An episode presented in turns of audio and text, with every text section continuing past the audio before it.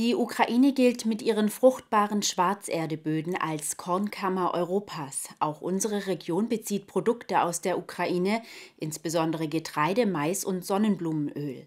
Weizen wird aber auch aus Russland importiert. Beide Länder gehören zu den entscheidenden Produzenten auf dem Weltmarkt.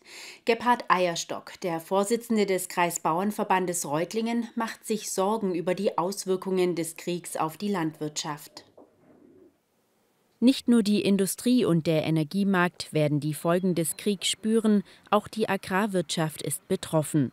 Ob es zu Versorgungsengpässen kommen wird, sei noch nicht abschätzbar, erklärt uns der Vorsitzende des Kreisbauernverbandes Reutlingen, Gebhard Eierstock, im Interview.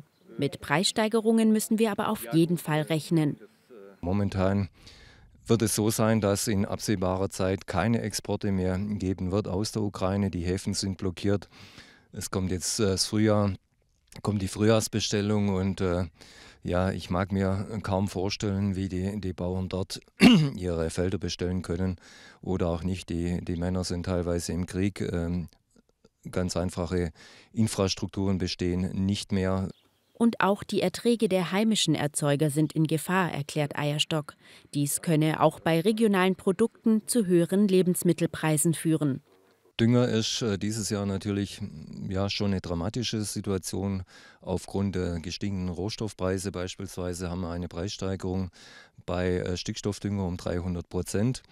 Äh, was darüber hinausgeht, muss man wissen, Russland und Belarus, also Weißrussland, liefert 40 Prozent vom Kali-Dünger auf den Weltmarkt und auch diese Exporte werden nicht mehr funktionieren, sprich der Dünger fällt und er wird teurer. Um sich mehr von den globalen Abhängigkeitsverhältnissen zu lösen, müsse die regionale Produktion vorangetrieben werden.